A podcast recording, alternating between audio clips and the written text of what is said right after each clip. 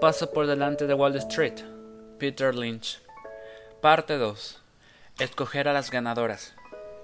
En esta sección veremos cómo aprovechar una ventaja cómo encontrar las inversiones más prometedoras, cómo evaluar lo que tiene un en cartera y qué ganancias puede esperar en cada una de las seis categorías de acciones, las características de la empresa perfecta, las características de la empresa que debe evitar siempre, la importancia de los beneficios para el éxito o fracaso a largo plazo de cualquier valor, las preguntas que debe hacer al investigar una acción, la manera de seguir la evolución de una empresa, la manera de conseguir la información y la manera de evaluar los parámetros importantes, como la caja, la deuda, los ratios PER, los márgenes de beneficio, el valor contable, los dividendos, etc. Capítulo 6. A la casa de las 10 Bagger. El mejor lugar para empezar a buscar las 10 Bagger es bien cerca de casa, tal vez no en el patio trasero, pero sí en la galería comercial más cercana, y muy especialmente en el trabajo. En el caso de la mayoría de las 10 buggers mencionadas hasta aquí, Junkie Donuts, The Limited, Sabaru, Danfoss, McDonald's, Trambans y Pep Boys, los primeros indicios de éxito podían reconocerse en ciertos lugares repartidos por todo el país. El bombero de Nueva Inglaterra, los clientes de Ohio, donde Kentucky Fried Chicken abrió sus primeros locales, o los clientes de Pick and Safe, todos tenían la oportunidad de decir, esto es fantástico. Me pregunto cómo estarán sus acciones, mucho antes de que Wall Street supiera nada del asunto. Una persona se encuentra con una buena oportunidad dos o tres veces por año, de media a veces más. Los directivos de Pet Boys, los dependientes de Pet Boys, los abogados y los contables, los proveedores de Pet Boys, la empresa se encargó de hacerles la publicidad, lo que pintaron los carteles, los que reformaron los locales para las nuevas tiendas, incluso la gente que lavaba los suelos, todos debieron darse cuenta del éxito de Pet Boys. Miles de inversores potenciales recibieron la pista, y eso sin tener en cuenta los cientos de miles de clientes. Por otro lado, el empleado de Pet Boys, que se encargaba de contratar seguros para la empresa, podía darse cuenta de que los precios de los seguros estaban subiendo, lo cual es una buena señal de que el sector de los seguros está a punto de cambiar de tendencia y por tanto podía haberse planteado invertir en la aseguradora. O tal vez los contratistas de Pep Boys pudieron fijarse en que los precios del cemento se habían consolidado, lo cual es una buena noticia para las empresas proveedoras de cemento. A lo largo de toda la cadena comercial, las personas que hacen, venden, limpian o analizan cosas se encuentran con muchas oportunidades de inversión. En mi propio negocio, el sector de los fondos de inversión, es improbable que ninguno de los vendedores, los administrativos, los secretarios, los analistas, los contables, los operadores telefónicos o los instaladores de ordenadores que trabajaban para nosotros dejara de ver el gran boom del sector a principios de los años 80, que disparó el precio de las acciones de los fondos de inversión. No hace falta que el vicepresidente de Exxon, para darse cuenta de la prosperidad de la empresa o del cambio de tendencia de los precios del petróleo. También puede verlo un peón, un geólogo, un perforador, un proveedor, el propietario de una gasolinera, un mecánico o incluso un cliente de gasolinera. No hace falta trabajar en las oficinas centrales de Kodak para saber que la nueva generación de cámaras baratas de 35 milímetros, fáciles de usar y de gran calidad que llegan de Japón, están dando un nuevo impulso al sector de la fotografía y que las ventas de la empresa están por las nubes. También puede saberlo un vendedor de material fotográfico, el dueño de una tienda de cámaras o un dependiente de la misma tienda. También podría saberlo el fotógrafo de bodas local al comprobar que cinco o seis familiares se dedican a tomar fotografías no oficiales durante las bodas y le dificultan la tarea de conseguir buenas tomas. No hace falta ser Steven Spielberg para saber que un nuevo éxito o varios van a dar un buen empujón a las ganancias de Paramount o de Orion Pictures. También puede saberlo un actor, un extra, un director, un doble, un abogado, un técnico de iluminación, la persona de maquillaje o el acomodador del cine local, que se anima a investigar los pros y los contras de invertir en acciones de Orion, después de ver las colas que se organizan en el vestíbulo durante seis semanas seguidas. Tal vez usted, usted, sea un maestro y el consejo escolar haya escogido su escuela para probar un nuevo aparato que controla la asistencia de los alumnos, ahorrando miles de horas de contar cabezas a los profesores. La primera pregunta que yo haría es, ¿quién fabrica este aparato? ¿Y qué decir de Automatic Data Processing, que procesa 9 millones de sueldos semanales para 180 mil pequeñas y medianas empresas? Esta fue una de las mayores oportunidades de la historia. La empresa salió a, bolsa en 1961 y ha aumentado sus beneficios año tras año, sin excepción. Su peor resultado fue un aumento del 11% en sus beneficios respecto al año anterior, y eso fue durante la recesión de 1982-1983, que generó pérdidas a muchas empresas. Automatic Data Processing suena a la típica empresa de alta tecnología que yo trataría de evitar, pero en realidad no es ninguna empresa de informática, solo usa los ordenadores para procesar los sueldos, y los usuarios de la tecnología son siempre los principales beneficiarios de sus avances. A medida que la competencia rebaja el precio de sus ordenadores, una empresa como Automatic Data puede comprar sus equipos más baratos, de modo que sus costes se reducen constante, y eso no hace más que incrementar los beneficios. Sin hacer mucho ruido, esta empresa tan prosaica que salió a bolsa con un precio de 6 céntimos por acción, se vende ahora por 40 dólares, lo que la convierte en una 600 bagger a largo plazo. Antes del bache de octubre, se había llegado a vender por 54 dólares.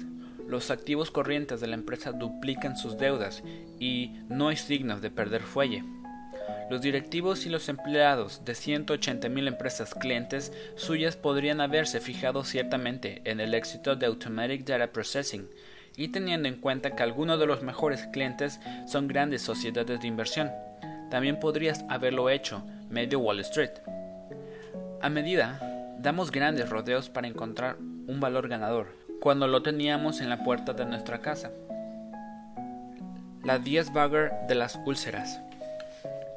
¿No se le ocurre ningún ejemplo parecido en su propia vida? ¿Está usted retirado? ¿Vive a 15 kilómetros del semáforo más cercano? ¿Cultiva su propia comida y no dispone de televisor? Bueno, tal vez algún día tenga que ir al médico. La vida en el campo le podría provocar úlceras y estas son la mejor vía para entrar en contacto con Klein Beckman. Cientos de médicos, miles de pacientes y millones de amigos y familiares de pacientes han oído hablar del milagroso medicamento Tagament que salió al mercado en 1976. Lo mismo puede decirse del farmacéutico que vendía las pastillas y del chico de reparto que se pasaba medio día repartiéndolas. Tagament fue una bendición para los enfermos y un regalo para los inversores. Un gran medicamento para el paciente es aquel que cura de una vez para siempre, pero un gran medicamento para el inversor es aquel que el paciente debe seguir comprando una y otra vez. Tagament permanecía a la segunda categoría, proporcionaba un alivio fantástico al dolor causado por las úlceras, pero sus beneficiarios directos debían tomarlo una y otra vez, lo que suponía un enorme beneficio indirecto para los accionistas de Smith Klein Beckman, los fabricantes de Tagament. Gracias, en gran medida, a Tagament, la acción subió de 7.5 dólares en 1977 a 72 en su máximo del 87. Tanto los usuarios como los prescriptores del medicamento llevaban mucha ventaja a Wall Street. Sin duda, algunos de los oxímoros debían padecer de úlcera. El nuestro es un trabajo de generar ansiedad, pero Smith Klein no debió entrar en su lista de compras porque pasó un año antes de que la acción comenzara a subir. Durante el periodo de prueba del medicamento, entre 1994, 74 y el 76, el precio subió de 4 a 7 dólares, y cuando el gobierno aprobó Tagamen en 1977, la acción se vendía a 11 dólares, a partir de ahí se disparó hasta 72 dólares. Pero si se le escapó Tagamen, aún le quedaba una segunda oportunidad con Glaxo y su propio medicamento milagroso para las úlceras, Santac. Este pasó por el periodo de pruebas a principios de los 80 y fue aprobado en el 83. A mediados del 83, las acciones de Glaxo se vendían a 7.50 dólares y en el 87 habían subido a 30 dólares. Compraron acciones de SmithKline y de Glaxo los médicos que prescribían Tagamen y Santac. Por alguna razón dudo que fueran muchos los que lo hicieran. Es más probable que tuvieran todo su dinero metido en valores petroleros. Tal vez les hubiera llegado el rumor de que Onion Oil de California podía ser absorbida. Mientras tanto, es probable que los directivos de Onion Oil estuvieran comprando acciones farmacéuticas, en especial las acciones de moda de las American Surgery Centers, que se vendía a 18.50 dólares en el 82 y cayeron hasta 5 centavos. En general, si hiciéramos una encuesta entre los médicos, apuesto a que solo un pequeño porcentaje habría invertido en el sector médico y que habrían invertido más en el petróleo. Y si hiciéramos una encuesta entre los dueños de zapaterías, habría invertido más en el sector aeroespacial que en el de los zapatos, mientras que los ingenieros aeroespaciales es probable que coquetearan con el sector de los zapatos. El por qué las acciones, como los jardines, son siempre más verdes en casa del vecino es algo que no termino de entender. Tal vez la probabilidad de ganar dinero en una inversión resulta tan improbable a primera vista que la gente solo logra imaginárselo lo más lejos posible de su experiencia, en alguna especie de más allá. Del mismo modo que todos imaginamos que los comportamientos perfectos tienen lugar en el cielo y no en la tierra. En consecuencia, el médico que entiende las interioridades del negocio de la, farmacia se siente más cómodo invirtiendo en Schlumberger, una empresa de servicios petroleros de la que no sabe nada. Por otro lado, es probable que en la cartera de los directivos de Schlumberger haya Johnson Johnson o American Home Products. Ciertamente, no hace falta saber nada de una empresa para que suban sus acciones. No obstante, lo importante es que 1. Los expertos en petróleo están en general en mejor posición que los médicos para decidir cuándo comprar o vender. Y 2. Los médicos en general saben mejor que los expertos en petróleo cuándo invertir en un medicamento de éxito. La persona que cuenta con una ventaja de este tipo siempre está en mejor posición para adivinar la evolución de un producto o valor, pues conocerá antes los cambios importantes que se produzcan en el sector en cuestión. El experto en petróleo que invierte en Smith Klein, siguiendo la sugerencia de su broker, no sabrá que los pacientes han dejado de tomar Tagamen y se han pasado al medicamento de la competencia, hasta que la acción haya caído un 40% y la noticia esté totalmente descontada en el precio. Descontar es un eufemismo usado en Wall Street para pretender que se ha anticipado un hecho inesperado. En cambio, el experto en petróleo será uno de los primeros en observar los síntomas de bonanza de su sector, una abundancia que hará posible un rebote de Schlumberger. Nada impide que las personas que compren acciones de las que no saben nada tengan suerte y obtengan grandes beneficios, pero me parece que compiten con handicaps que no tiene por qué asumir como si un maratoniano decidiera arriesgar su reputación en una carrera de bobsleigh. La doble ventaja. Hemos estado hablando del directivo del sector petrolero y sus conocimientos, y metiéndolo en el mismo saco que los conocimientos de los clientes de Pep Boys. Por supuesto, es absurdo pretender que ambas cosas son equivalentes. En un caso se trata de la comprensión que puede tener un profesional del funcionamiento de su sector, en el otro de la percepción que puede tener un cliente del atractivo de un producto. Ambas resultan útiles para elegir acciones, pero de modos distintos. La ventaja del profesional resulta especialmente útil para saber cuándo invertir en las acciones de empresas que llevan tiempo funcionando, en especial en los sectores llamados cíclicos. Si usted trabaja en la industria química, será uno de los primeros en detectar que aumenta la demanda de policloruro de vinilo, suben los precios y descienden los inventarios. Estará en posición de saber que no han entrado nuevos competidores en el mercado y no se están construyendo nuevas fábricas y que se tardan dos o tres años en construir una. Todo ello supone un aumento de beneficios para las empresas que fabrican actualmente el producto. O bien, si usted es propietario de una empresa de neumáticos Goodyear y después de tres años de ventas mediocres se encuentran con que no puede seguir el ritmo de los nuevos pedidos que recibe, tiene una buena señal de que Goodyear está en alza. Usted ya sabía que el nuevo neumático de Goodyear es el mejor del mercado. Llamó a su broker y le pidió información actualizada sobre la empresa, en lugar de esperar a que el broker le llame para hablarle de Sang Laboratories.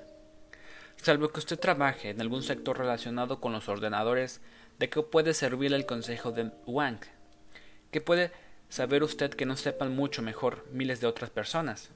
Si la respuesta es nada, entonces no cuenta con ninguna ventaja de Wang.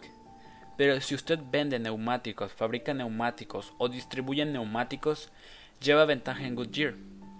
A lo largo de las cadenas de suministro de la industria, las personas que hacen y venden cosas se encuentran con un gran número de oportunidades de inversión. También puede tratarse del sector de los servicios, de los seguros de la propiedad o incluso de los libros.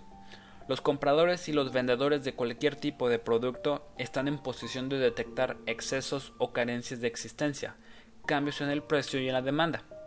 Dicha información no resulta muy valiosa en la industria del automóvil, pues esta informa cada 10 días de las ventas de coches.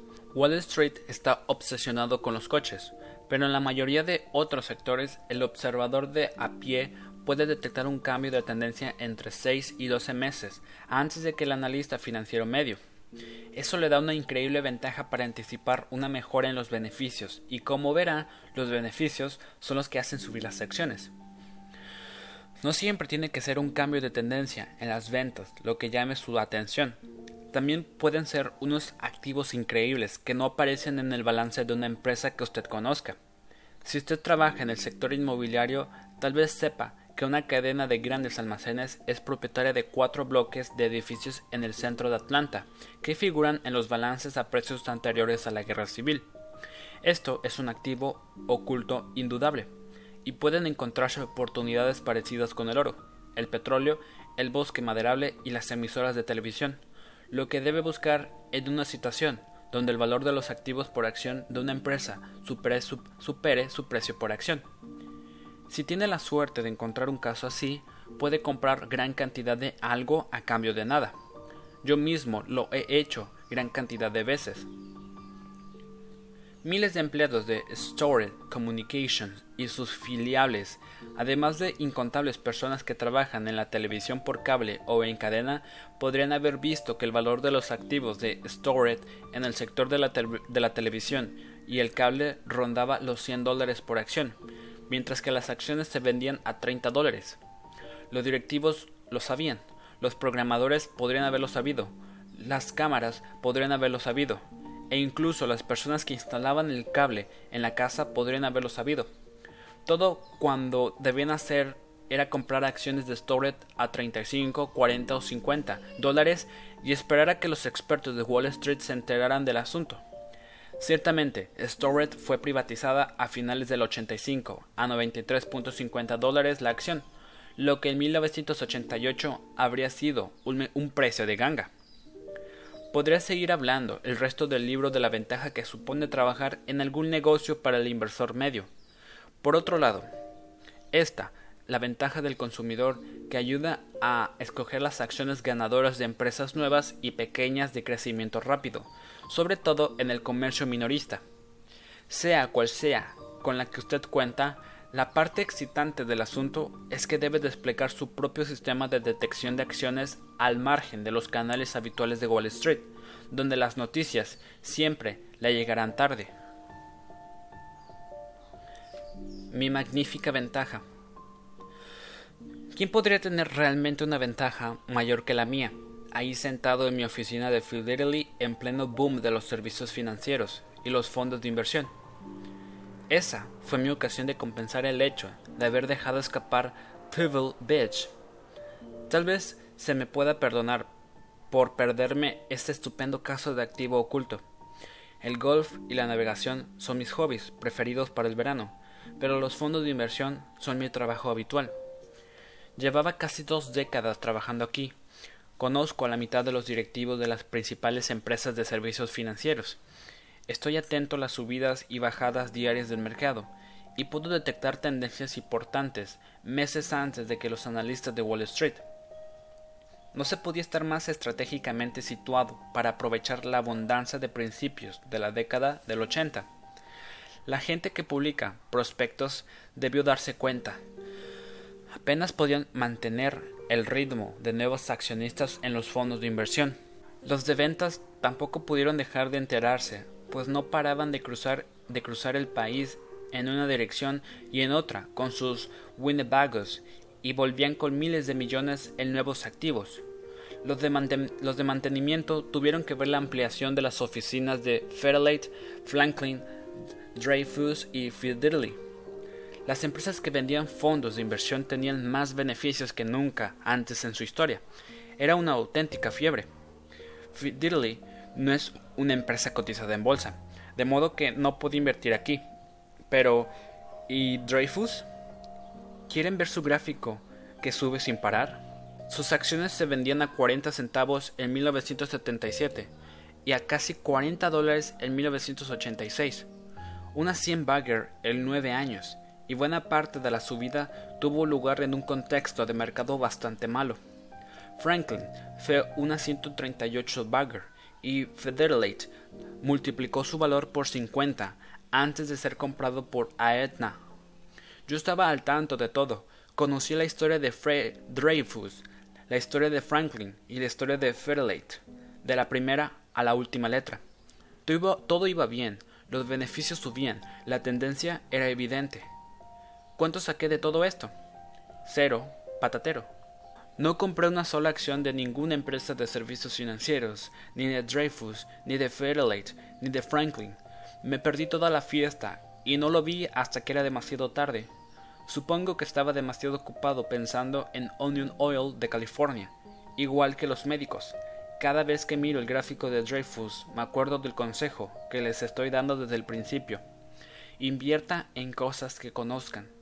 Ninguno de nosotros debería dejar escapar una oportunidad como esta otra vez, y yo por lo menos no lo hice. En 1987, el mercado me dio otra oportunidad con Dreyfus. La lista que sigue es solo una enumeración parcial de las muchas 10 bagger que o bien no compré o bien vendí demasiado pronto durante el periodo en que estuve al frente de Megan. En algunos casos conseguí parte de las ganancias y en otros conseguí incluso perder dinero a base de falta de sentido de la oportunidad y confusión mental. Verán que la lista llega solo hasta la M, pero eso solo porque me cansé de anotarlas. Si esta es una lista incompleta, ya pueden imaginarse cuántas oportunidades tiene que haber ahí afuera.